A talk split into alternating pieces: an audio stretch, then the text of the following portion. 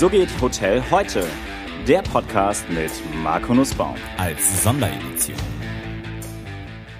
Herzlich willkommen zu einer neuen Sonderedition meines So geht Hotel heute Podcast. Diese Ausgabe werde ich Bernd Fritzkes, den Vorstandsvorsitzenden vom Verband der Veranstaltungsorganisatoren, interviewen. Und zwar einfach aus dem Hintergrund, da die Maisbranche beziehungsweise das Maissegment ein sehr, sehr wichtiges Segment für die Hotellerie ist. Und im Grunde ist ja dort seit März alles zusammengebrochen. Es ist ein Totalausfall in dem Kernsegment für unsere Branche, für die Hotellerie. Und ich bin gespannt, was Bernd Fritzkes uns zu erzählen hat, wie es weitergeht. Herzlich willkommen, Bernd. Hallo Marco, toll, dass ich heute bei dir sein darf. Bernd, du bist seit 2015 demokratisch gewählter Vorstandsvorsitzender an deinem Verband. Das muss man immer sagen. Manche demokratischen Wahlen in der heutigen Zeit laufen ja ein bisschen skurril ab. Ähm, sag mal, wie viele Verbände gibt's eigentlich bei euch in der gesamten Veranstaltungsbranche so? Also da kommt ja jetzt aktuell auch wieder viel hoch. Man kriegt Alarmstufe Rot mit.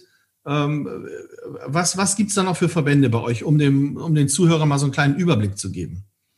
Ja, da sprichst du natürlich schon eine große Herausforderung an, äh, was die Wahrnehmung der Veranstaltungswirtschaft angeht. Äh, ich habe irgendwo mal gelesen, wir haben 56 Bereiche und in diesen 56 Bereichen tummeln sich dann auch wieder unterschiedliche Vereine, Verbände, Interessenvertretungen.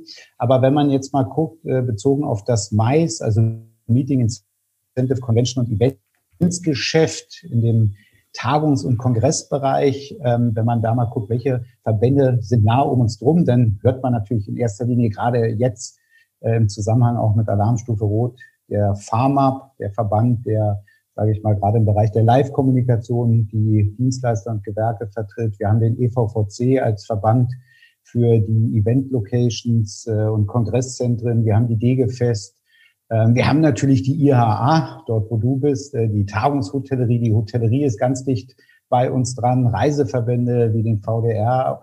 Also so könnte ich sicherlich noch ein bisschen weiter aufzählen, aber alleine in unserem Kernsegment gibt es sicherlich schon an die zehn Verbände, die sich tummeln rund um das Meeting- und Eventgeschäft.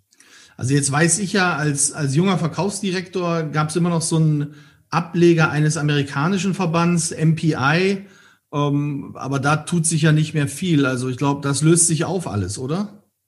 Ja, äh, witzigerweise bis vor kurzem hatten wir sogar die Geschäftsstellen für das German Chapter, äh, dort wo wir auch sitzen vom VDVO zusammen. Was mich immer so ein bisschen geärgert hat, die großen Amis, ne? also du hast ja die jetzige Situation gerade angesprochen, ähm, die dann immer auch auftrumpfen, wie groß und breit sie sind. Ja, in Amerika ja. In Deutschland wurde dann MPI immer ähm, sozusagen mit, mit dieser Größe äh, aus Amerika äh, noch am Leben erhalten. Aber dieser Verband, äh, das deutsche Chapter, befindet sich gerade in Auflösung.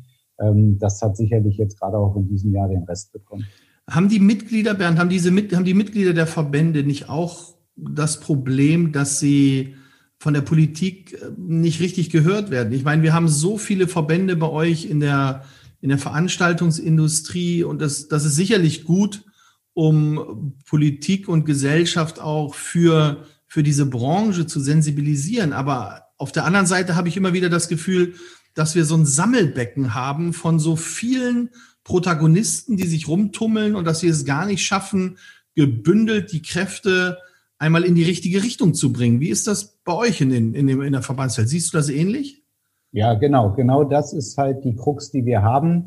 Ähm, wenn wir von Lobbyarbeit und Politik sprechen, ähm, dann ist es halt so aus anderen Industrien, also ich ne, die Automobilindustrie, da braucht sich die Bundesregierung nur mit äh, einer Handvoll Vertretern an einen Tisch setzen und dann kann man direkt über die Branche sprechen und über die Maßnahmen. Das ist natürlich bei dem breiten Spektrum, wie wir aufgestellt sind, ganz, ganz schwer. Und natürlich will, hat auch jeder unterschiedliche Interessenlagen. Wenn wir uns das jetzt angucken, Solo-Selbstständige, unterschiedliche Gewerke, unterschiedliche Veranstalter in unterschiedlichen Bereichen, alle haben natürlich deshalb auch andere Sorgen und Nöte. Und da kann man nicht ein Positionspapier mit fünf Forderungen aufmachen. Ähm, das halte ich für schierweg unmöglich. Ähm, und deswegen geht es eher darum, und da muss ich eurem Geschäftsführer von der IAA, dem Markus Gute, den ich sehr, sehr schätze, äh, wir haben ja ähm, zum Beginn der Pandemie zusammen auch äh, eine Veranstaltung gemacht, wo er gesagt hat, wichtig ist, wir müssen alle in die gleiche Richtung laufen. Wir müssen die Pferde alle vor die Quadriga in die gleiche Richtung anspannen und äh, Druck aufbauen. Konsolidieren können wir dann am Ende, wenn wir den Druck aufgebaut haben. Und da sind wir jetzt, glaube ich, auch mittlerweile auch angekommen.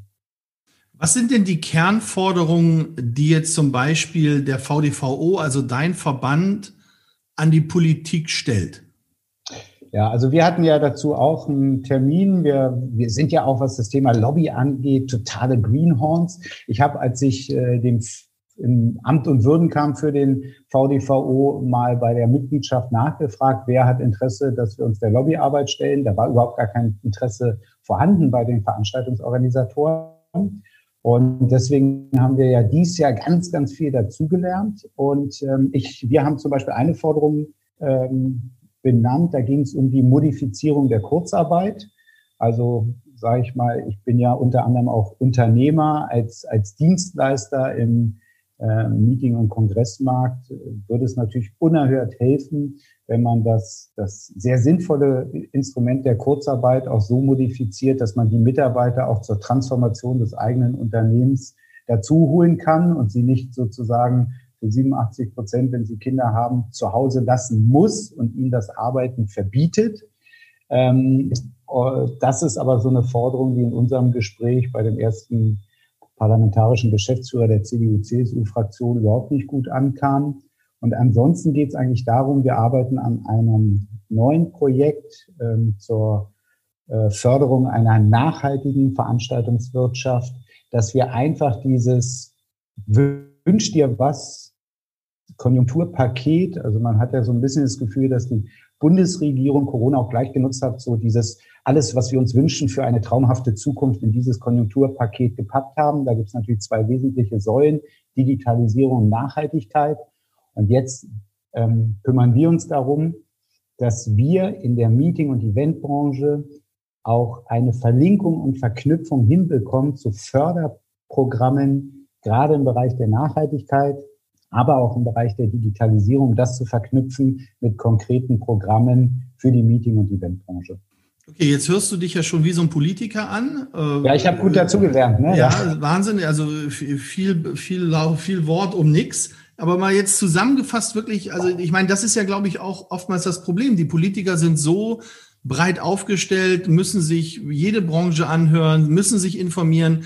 Ich habe immer gelernt, in solchen Sachen auch wenn ich Aufsichtsratsmeetings habe oder wenn ich Gesellschafterbesprechungen vorbereite, kurz, knapp, mundgerecht fertigstellen oder ähm, zur Verfügung stellen. So, was sind denn jetzt kurz, knapp und mundgerecht die, die, die Kernforderungen deines Verbands an die Politik? Ähm, naja, also die Forderung, die wir gestellt hatten, war ähm, zum Thema Kurzarbeit, dass man ähm, das Unternehmen, die ein klares Konzept zur Transformation ähm, in, für ein Businessmodell der Zukunft die Kurzarbeit nutzen können, um die Mitarbeiter auch ins Unternehmen zu holen, obwohl sie auf Kurzarbeit laufen, um sie einzubinden ähm, in das Thema Transformation der Unternehmen. Okay, das heißt, ihr wollt das Kurzarbeitergeld haben, aber die Mitarbeiter müssen voll, voll arbeiten. Richtig, genau. Okay, ja. Punkt eins. Punkt, Punkt zwei. Eins. Punkt zwei ist so, da hört es dann eigentlich schon auf bei uns. Du musst ich aber auch dazu sagen, wir sind ja auch der Verband der Veranstaltungsorganisatoren aus Unternehmen. Wir vertreten ja weniger die ganzen Gewerke, die am stärksten geschädigt sind. Und deswegen haben wir jetzt gesagt, dass wir auf Basis des verabschiedeten Konjunkturpaketes äh, uns jetzt in unterschiedlichen Gremien zusammensetzen und Programme entwickeln wollen, weil wir auch gelernt haben, wie man mit der Politik umgehen muss äh, um die Sachen konkret so ähm, zu entwickeln und aufzubereiten, dass wir auch ähm, mit diesen Forderungen an die Politik herantreten können. Es ist einfach so, Marco, wir haben gelernt, dass so wie wir bisher als kleiner Nischenverband dieser großen Veranstaltungswelt an die Politik und Interessenvertretung äh, herangetreten sind, äh, nicht, äh, nicht wirklich äh, ein Stück vorwärts gekommen sind. Mit diesen Erfahrungen aus diesen Erfahrungen haben wir gelernt Und so setzen wir jetzt uns zusammen und werden zielgerichtet auf Basis der vorhandenen Programme unsere, unsere Forderungen neu zusammen, zusammensetzen, um dort auch gezielt mit der Politik in den Dialog. Okay, jetzt hast du gesagt, dein Verband setzt sich zusammen aus Veranstaltungsorganisatoren. Das sind ja die Leute hauptsächlich, die in den Firmen sitzen und die Veranstaltungen buchen, sei es in den Hotels oder in anderen Locations. Wie viele dieser Mitglieder sind in deinem Verband? Ja, wir haben derzeit äh, circa 750 Mitglieder. Davon sind äh, circa 600 konkret Veranstaltungsorganisatoren aus Unternehmen und aus Agenturen, aber größtenteils aus Unternehmen, die sogenannten Corporate Planner. Okay. Und jetzt sehen wir ja gerade, dass das Segment der Veranstaltung komplett zusammenbricht. Bricht dein Verband dann auch zusammen? Wird es diese 600 Ansprechpartner auf lange Sicht noch geben oder werden Unternehmen kriegst du äh, irgendwelche Zeichen oder Schwingungen mit, dass Unternehmen auch anfangen zu reduzieren und zu sagen, okay, äh, wir machen weniger Veranstaltungen, wir brauchen diesen Veranstaltungsplaner nicht mehr und nachher reduziert sich die Anzahl deiner Mitglieder um 50 Prozent. Ähm, ja, also anfangs äh, zum Ausbruch der Pandemie war ich mir da auch nicht so richtig sicher, wohin die Reise geht. Mittlerweile wird ja eins deutlich. Der Veranstaltungsplaner im Unternehmen hat ja in erster Linie die Aufgabe zu kommunizieren. Also Veranstaltungen sind ja wissenschaftlich nachgewiesen das beste Kommunikationsinstrument für die Wirtschaft. Und äh, eigentlich hat der Veranstaltungsplaner und die, also und auch die Veranstaltungsplanerin, das sind größtenteils sogar äh, Frauen ja bei uns Mitglieder, ähm, haben ja die, den, die Anforderung, ähm, ihre Themen zu kommunizieren, sei es jetzt intern im Bereich der Personalentwicklung, Vertrieb oder in der, wenn es um Produktinformationen geht. Und jetzt werden natürlich händeringend Lösungen gesucht, wie man trotz ähm, reduzierter Anzahl von Präsenzveranstaltungen, im Moment, du hast es ja gesagt, Totalverlust geht es ja eher gegen Null. Welche Ersatzmöglichkeiten gibt es denn? Und dann sind wir natürlich ganz schnell im Bereich der Digitalisierung angekommen, Stichwort Hybrid, smarte Events. Also das heißt, ähm, ich habe da im Moment weniger Sorge, dass wir einen Mitgliederspund haben und ich habe mir gerade die aktuellen äh, Daten auch für den Forecast für nächstes Jahr angeschaut. Die Austritte der Mitglieder ähm, ist so vom Verhältnis Zugang, Abgang, äh, die Entwicklung wie die Jahre zuvor auch. Also ähm, das ist gar nicht so die Schwierigkeit unsere Fördermitglieder und Sponsoren, die natürlich oftmals aus der Location- und Dienstleisterwelt kommen, da sieht es natürlich schon extrem äh, äh, bescheidener aus. Also da, da haben wir natürlich ganz viel Bewegung drin, aber die, die, das Core unserer Mitgliedschaft, äh, da sehe ich eigentlich keine, keine Herausforderung, was den weiteren Wachstum der Mitgliedschaft angeht, weil kommuniziert wird immer. Und jetzt umso mehr brauchen unsere Mitglieder Unterstützung, um ihnen zu zeigen, wie das geht, auch in der Zukunft. Okay, einverstanden. Und jetzt hast du gesagt, die, die sind alle in einem Transformationsprozess, Dinge verändern sich. Was verändert sich denn jetzt speziell dadurch für die Hotellerie? Also wohin wird die Reise gehen? Werden wir Veranstaltungen, wie sie mal, wie wir sie ursprünglich hatten vor Corona, nie wieder haben? Wird es neue Formate geben? Wird sich die Anzahl verändern, verringern? Oder was wird jetzt das neue Normal der Veranstaltungswirtschaft für die Hotellerie ausmachen? Naja, also ich habe das äh, auch so in, in den ersten ähm, Webinaren, ja, also als der erste Lockdown war, habe ich mich ja damit beschäftigt, so ein bisschen auch Post-Corona-Szenarien. Mittlerweile wissen wir, dass es nicht Post-Corona-Szenarien sind, sondern Mit-Corona-Szenarien. Und ähm, das bestätigt sich jetzt auch das, was ich bereits im März und April gesagt habe. Also Veranstaltungen, große Veranstaltungen, die werden definitiv auch nächstes Jahr nicht stattfinden. Ich habe immer gesagt, Veranstaltungen ähm, werden eher in der Größenordnung bis 100, maximal 200 Teilnehmer stattfinden. Wahrscheinlich werden Veranstaltungen generell noch kleiner werden. Sie werden einfach auch dezentraler. Sie werden hochwertiger, weil der Mensch sehnt sich sehr nach dem persönlichen Kontakt und weiß, dass ähm, in einer Zeit der Pandemie, die uns ja nächstes Jahr auch noch begleiten wird, definitiv, dass das nicht so einfach ist. Also die Wertschätzung für Veranstaltungen steigt. Dadurch werden Veranstaltungen hochwertiger und sie werden natürlich, Stichwort hybride Events, dezentrale Events auch wesentlich digitaler. Also das sind die drei Hauptkriterien. Sie werden kleiner, sie werden hochwertiger und sie werden digitaler.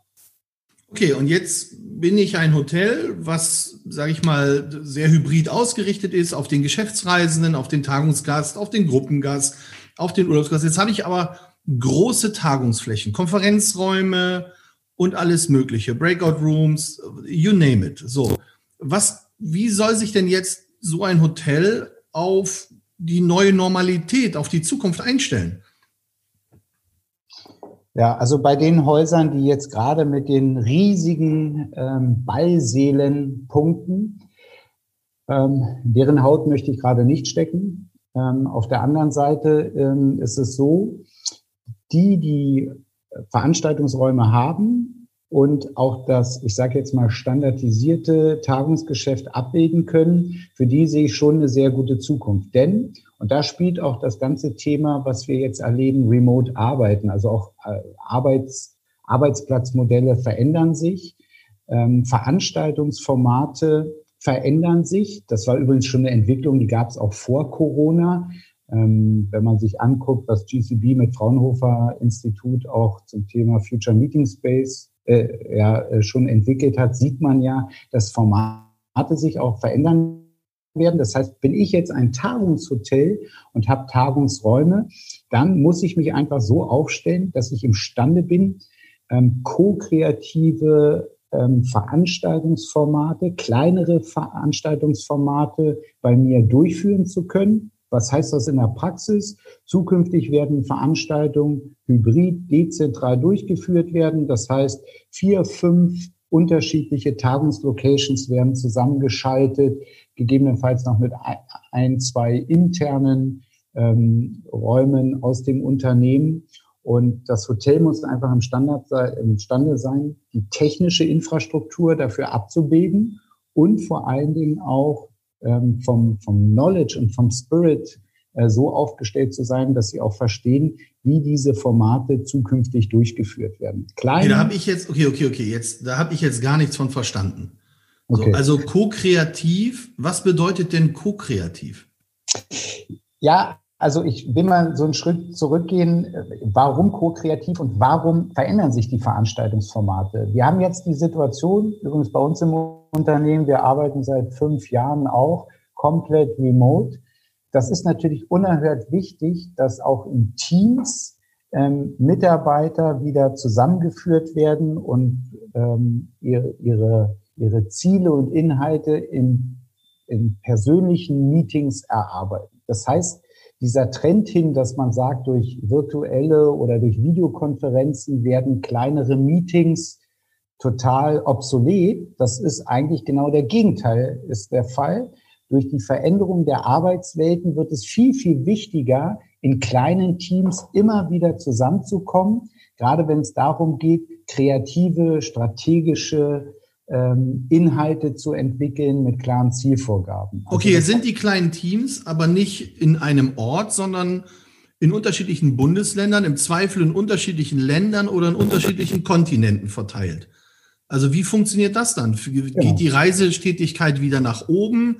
Treffen sich diese Teams wieder irgendwo? Oder äh, wie siehst du das? Also ich habe dieses Co-Kreative, was du vorhin erzählt hast, kann ich immer noch nicht abbilden. Wenn ich als Hotelier 25 Tagungsräume habe, weiß ich immer noch nicht, was soll ich jetzt machen, um diesen Anforderungen gerecht zu werden. Und was passiert? Kommen die Teams zusammen oder nicht? Muss ich Abstandsregeln einhalten in Zukunft? Welche technischen Voraussetzungen brauche ich? Also ich finde, wir, wir schmeißen in solchen Diskussionen immer ganz viele Buzzwords nach oben, immer ganz viele Phrasen. Aber was ist der Takeaway-Value? Was kann ich, wenn ich heute als Hotelier diesen Podcast höre, mitnehmen zur Umsetzung? Also was ist ein ko-kreatives Meeting über Veranstaltungen? Also wie läuft das ab? Sag mal ein konkretes Beispiel von so einem Meeting.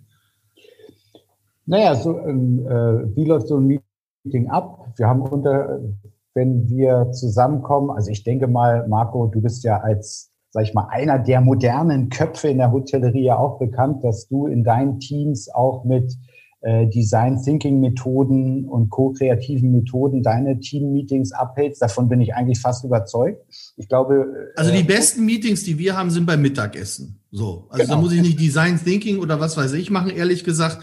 Die richtig guten Meetings, die wir haben, sind transparente, offene, authentische Gespräche beim Mittagsessen, wo jeder zu Wort kommt, wo Fragen gestellt werden und wo wir uns nachher auf eine gemeinsame Vision und Arbeitsweise verständigen können. So. Genau, da bist Kriege du bei ich jetzt ein Mittagessen hin im virtuellen Bereich? Nee, wahrscheinlich nicht.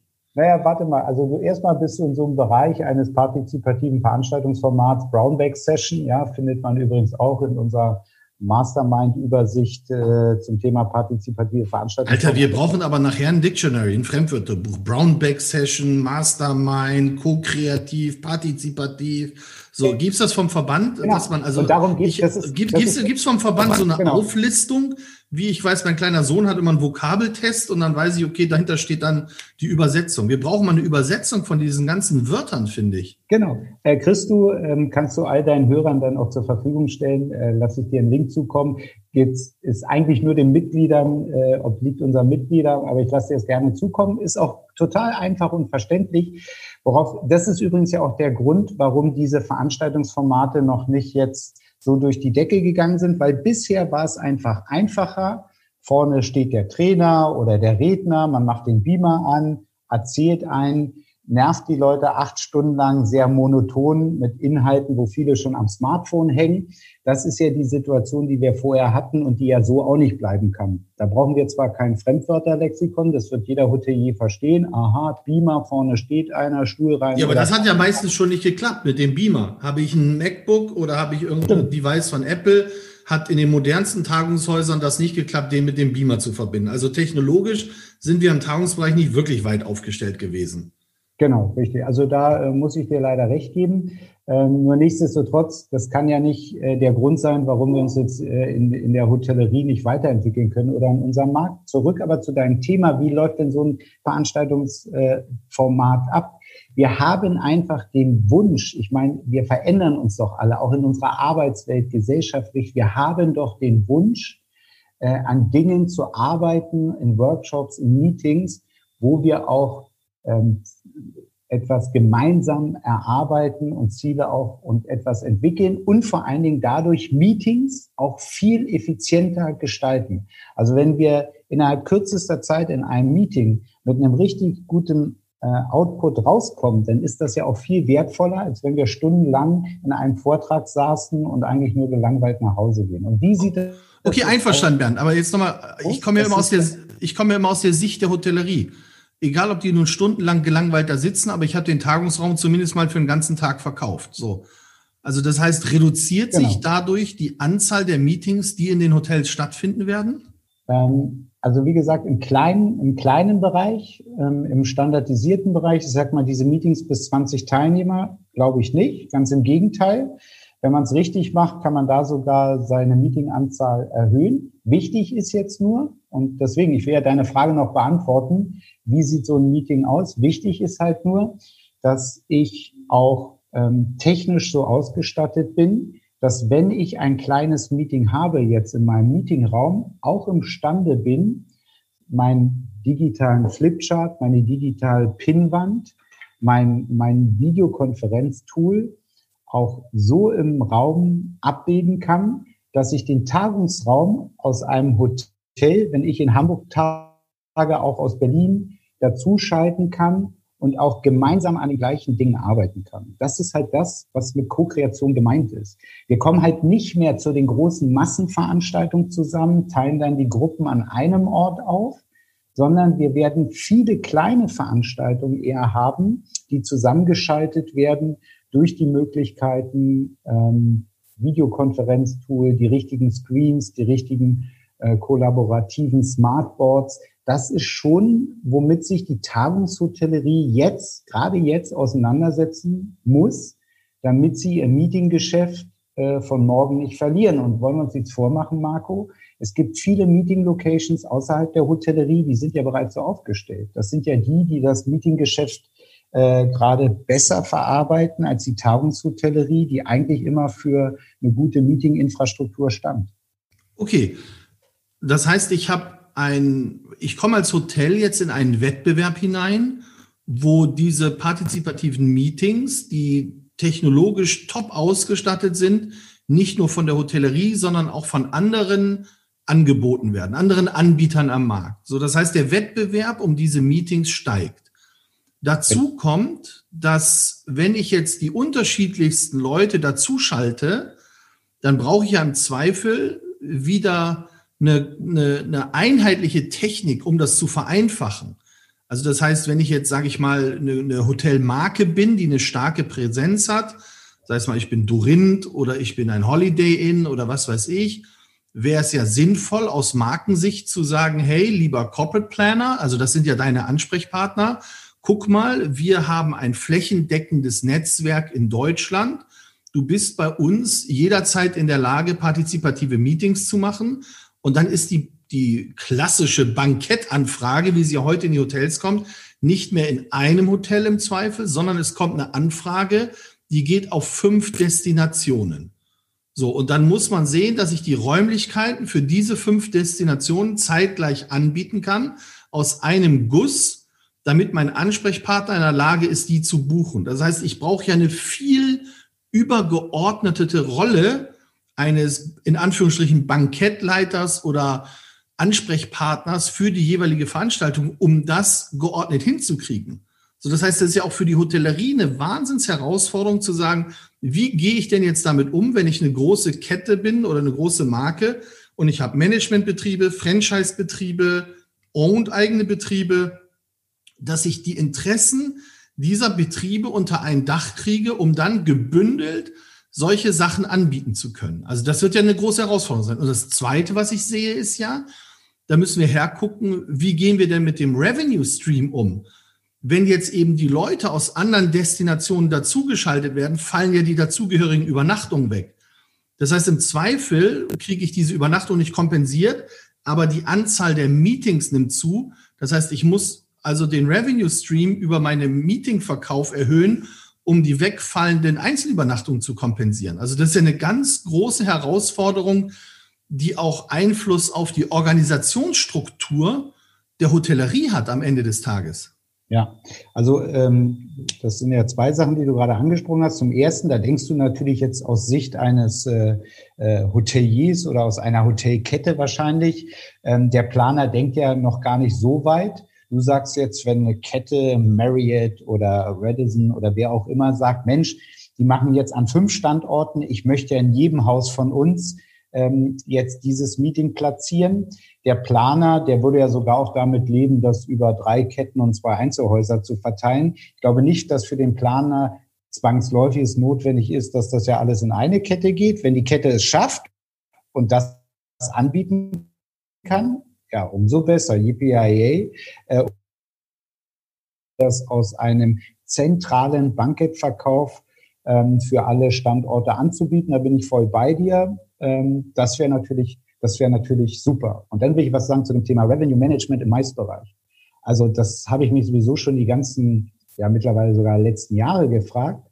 Die Hotellerie hat, glaube, den Fehler gemacht oder irgendwo mal verpasst, dass sie wahr oder nicht richtig wahrgenommen, dass sie eigentlich im Meetingbereich nur noch Bettenlieferanten sind und diese, diese Kombination, dass ich den Meetingraum anbiete, um in einem Geschäftsreisetourismus im Meetingsegment meine Zimmer besonders teuer verkaufen kann. Also das ist Geschichte, das wird nicht mehr stattfinden. Der ganze Bereich Revenue Management, und das ist jetzt nicht mein Spezialgebiet, aber in der Hotellerie verändert sich komplett. Wir haben jetzt schon die Situation, dass Veranstaltungsplaner nur gucken, wo ist der beste Meeting Space und lassen die Teilnehmer, ob intern oder extern, einfach kreuz und quer von OTAs dazu buchen. Das hat sich meiner Meinung nach aber die Hotellerie selber kaputt gemacht, ähm, weil sie das immer so stark getrennt haben. Äh, an der Stelle nur, falls ihr meinen pubertierenden Schäferhund im Hintergrund hört, ich bin halt heute zu Hause, äh, also von daher entschuldigt, entschuldigt bitte, wenn ihr den manchmal bellen hört im Hintergrund. Okay, das heißt aber tatsächlich, es verändert sich für die Branche, für die Hotellerie einiges und wir müssen sehen, dass wir da nicht den Anschluss verlieren und probieren, das Geschäft so fortzuführen, wie wir es mal gemacht haben. Denn ich erinnere mich, als der erste Lockdown kam im März, haben alle noch gesagt, oh, im Herbst machen wir wieder Geschäft, dann läuft super weiter, jetzt kommt der nächste Lockdown. Und die Frage, die ich mir aber stelle, ist, wo soll das Kapital herkommen, um Investitionen in diese Innovation und in die Digitalisierung zu tätigen? Also jetzt sind wir mal ganz ehrlich, ich kriege das ja momentan von allen Seiten mit. Ähm, die Kreditversicherer kündigen bei Lieferanten die Kreditversicherung. Das heißt, Hotels können nicht mehr kreditversichert werden. Also das ist ein Wahnsinn. Damit ändern sich deine Zahlungsbedingungen, damit ändern sich deine Zahlungsziele. Also das, das ganze Thema. Und was ich jetzt auch mitkriege, ist, dass einige zum Beispiel bei Stromlieferanten rausfallen, weil Hotellerie wirklich überall auf der roten Liste steht und manche Hotels nur noch die teure Grundversorgung im Strom haben.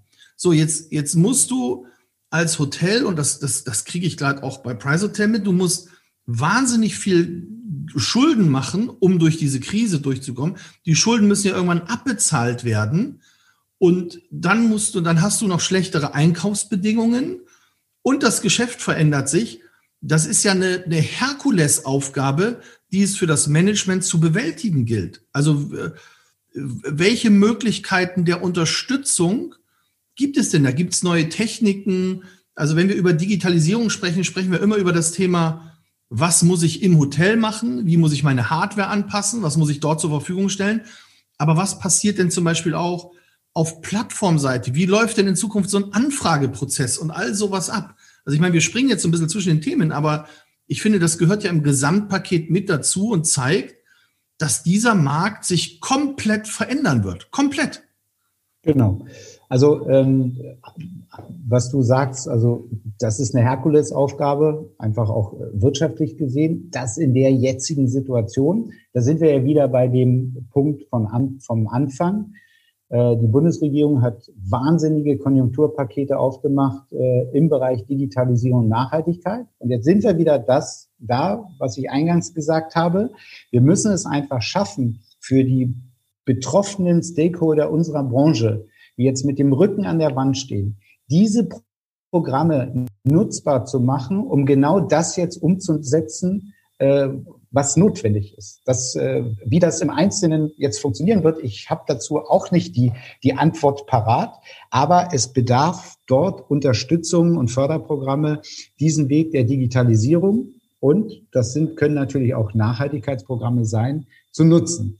So, jetzt hast du das Thema angesprochen, Portalökonomie. Ja, warte ganz kurz, Bernd. Ich finde ja. das ja super, aber wir brauchen von Verbandsseite, auch von der Veranstaltungswirtschaft, braucht die Hotellerie ein klares Konzept.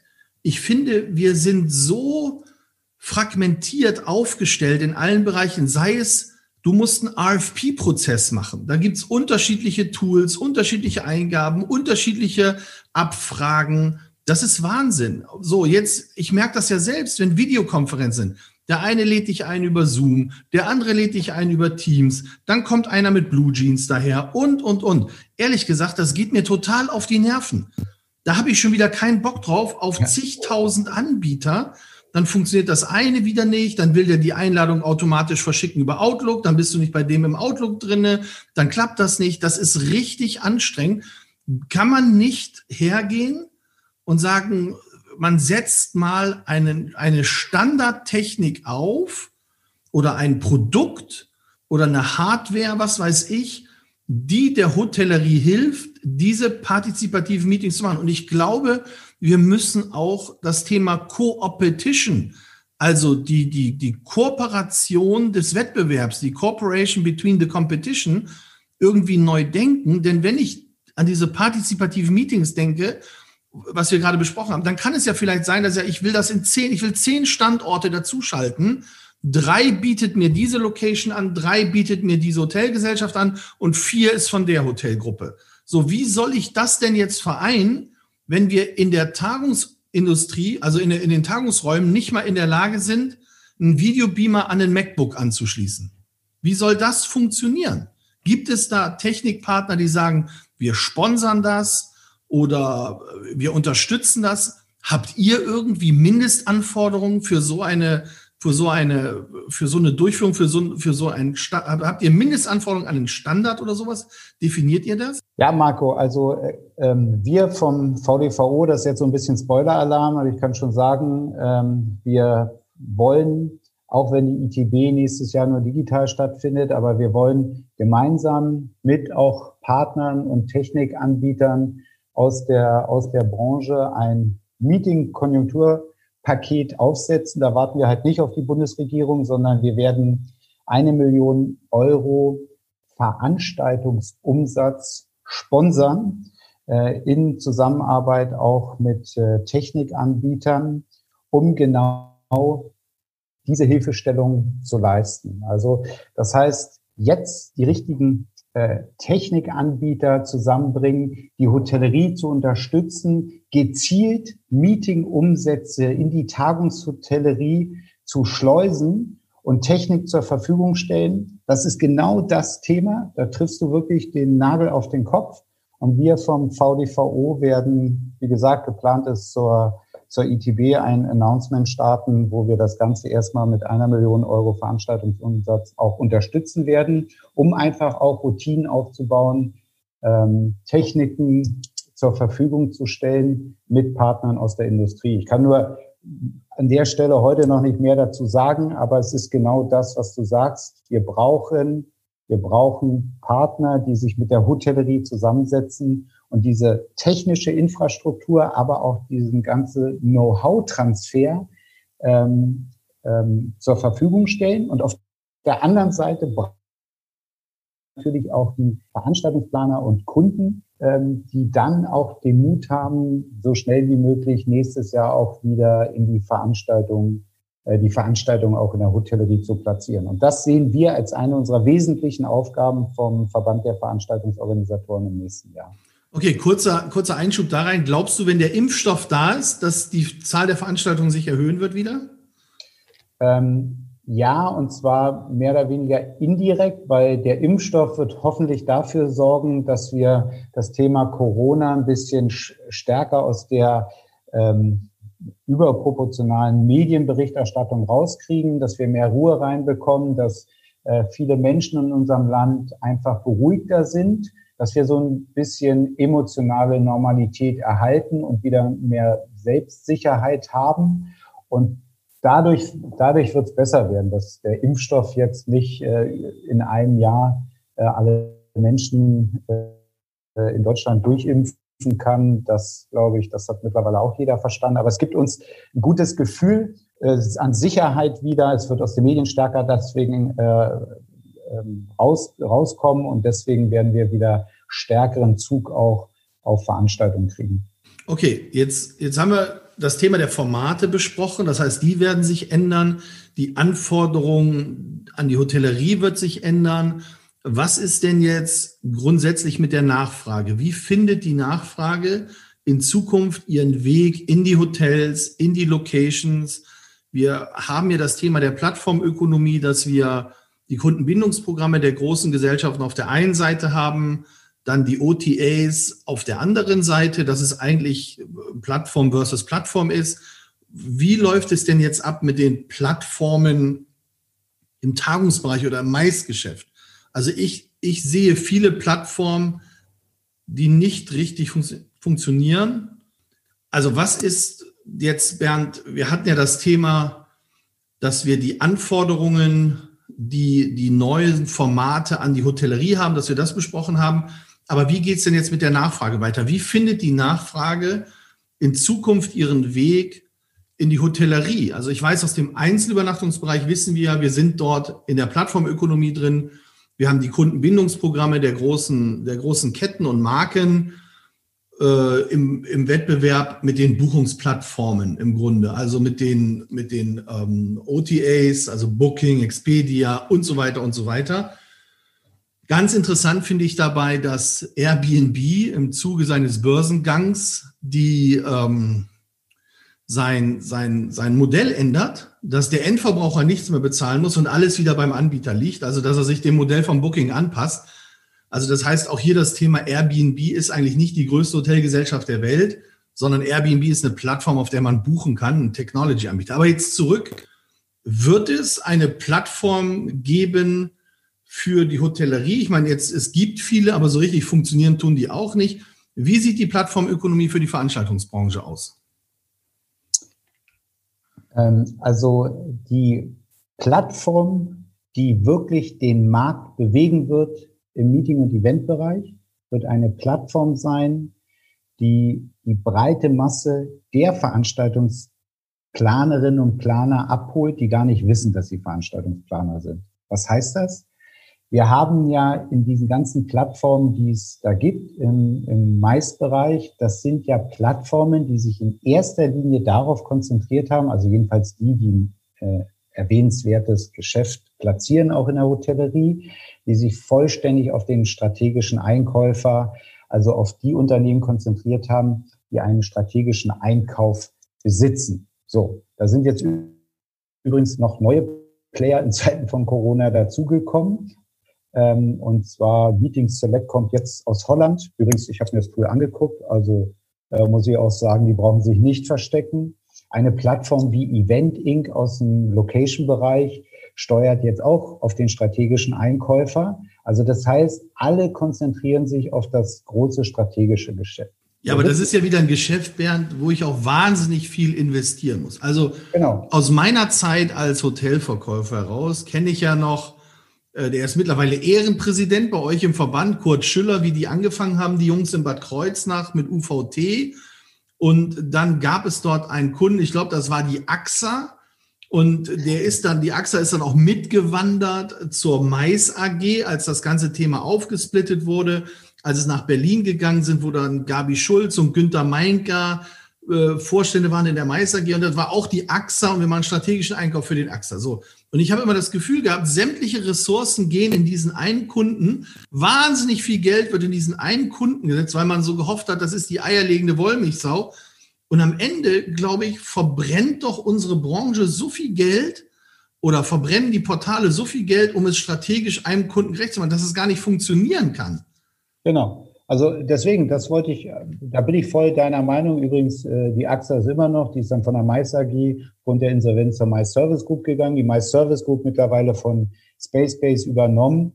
Äh, also, und ich glaube, da ist der Herr Krenz von der AXA immer noch. Das kannst du alles total vergessen. Also, dieses Geschäft ist, wird nicht den Markt verändern. Und ich weiß auch nicht, wie in der jetzigen Phase das ja oftmals auch ein stark kommissionslastiges Geschäft ist, wie das weiter funktionieren soll. I don't know.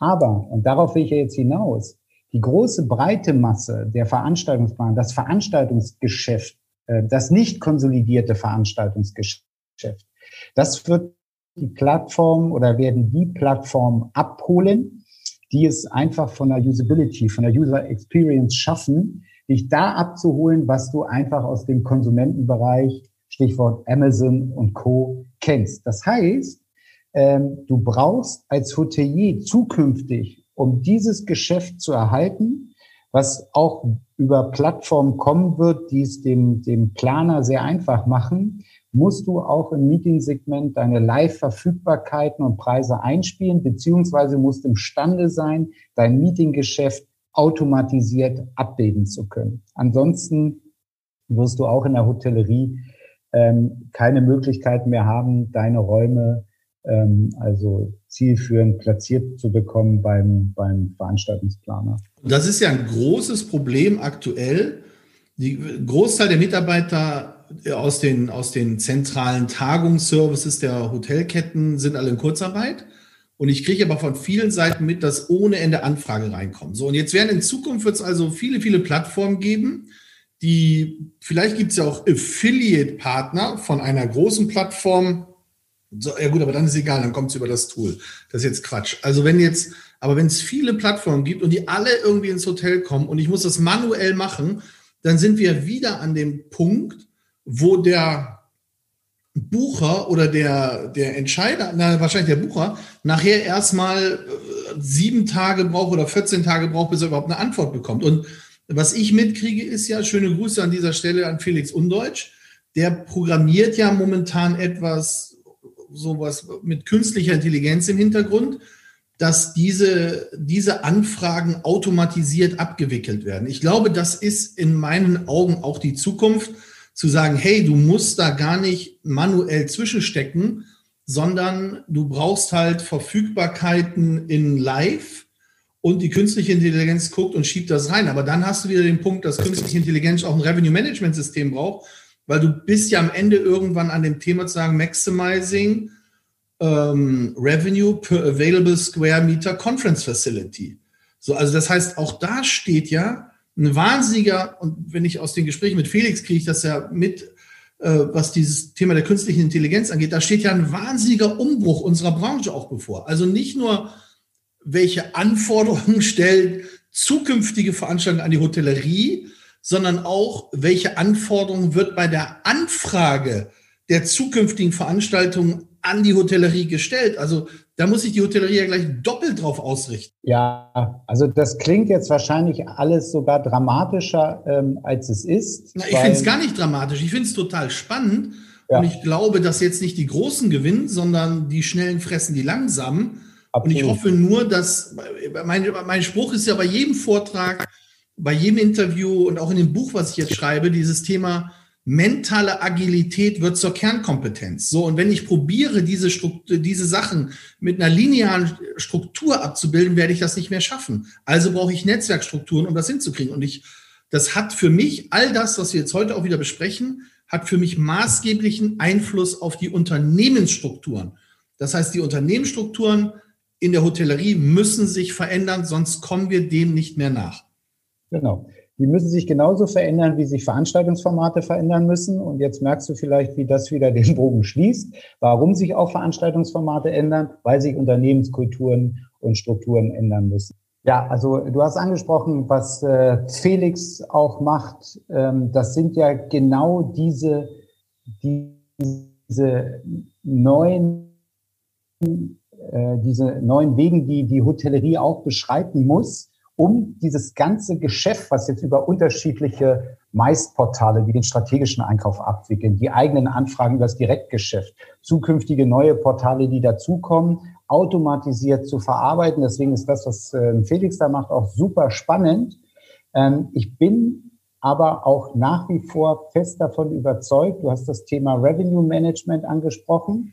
Ähm, auch hier gibt es ja schon Anbieter, so wie Meeting Package, die auch eine Schnittstelle haben zu Ideas, wo dann das ganze Thema äh, Yielding von Räumen, Verfügbarkeiten, Revenue Management, alles zusammen in einem System ähm, zusammenläuft, um automatisiert Verfügbarkeit und Preis dann wieder dem Planer auszuspielen. Also die, die Tools dafür gibt es ja schon.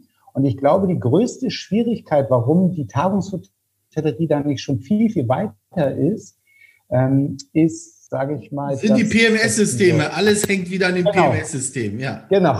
Ja, ich bin natürlich nicht so tief in den ganzen Systemlandschaften der Hotellerie drin wie du, aber am Ende des Tages ist es immer das Problem, ähm, das Andocken an die PMS-Systeme, ähm, weil das ist nun mal das, das Herz äh, oder, oder der Grund allen Übels, sag ich mal. Ne? Also was ich aus unserem Gespräch mitnehme, ist, ähm, dass es wahnsinnig komplex wird, dass es wahnsinnig dynamisch ist, dass sich vieles verändern wird. Und ich weiß noch, als ich äh, Mitte der 90er hatte ich ein ganz, ganz tolles Seminar damals bei der IFH besucht, dem Institut für Hotelmanagement. Das hieß Distribution oder digitaler Vertrieb in der Hotellerie. Und da wurde mal alles so von Grund auf aufgezeichnet. Ich glaube, Bernd, wenn ich so das Gespräch jetzt äh, Revue passieren lasse von uns, dass wir mal so ein Seminar irgendwie, sei es mit dem Hotelverband oder mit eurem Verband oder irgendwie aufbauen, so ein Tagesseminar oder Zweitagesseminar, was man auch online machen kann, um einfach mal hier aufzuzeigen, welche Möglichkeiten gibt es alles, wer sind die unterschiedlichsten Anbieter, wie gehe ich als Hotel damit um, damit wir einfach da Transparenz in die Branche auch einmal kriegen, denn das ist ja so fragmentiert momentan wieder und es ist ehrlich gesagt so herausfordernd, da dran zu bleiben, also irre. Deswegen bedanke ich mich bei dir recht, recht herzlich für das Gespräch. Das war wirklich wertvoll und ich glaube, ein riesen Takeaway-Value für die Zuhörer. und äh, hoffe, dass wir uns bald mal wiedersehen, dass du gesund bleibst und dass die Geschäfte weiterlaufen. Vielen lieben Dank, Bernd. Danke, Marco.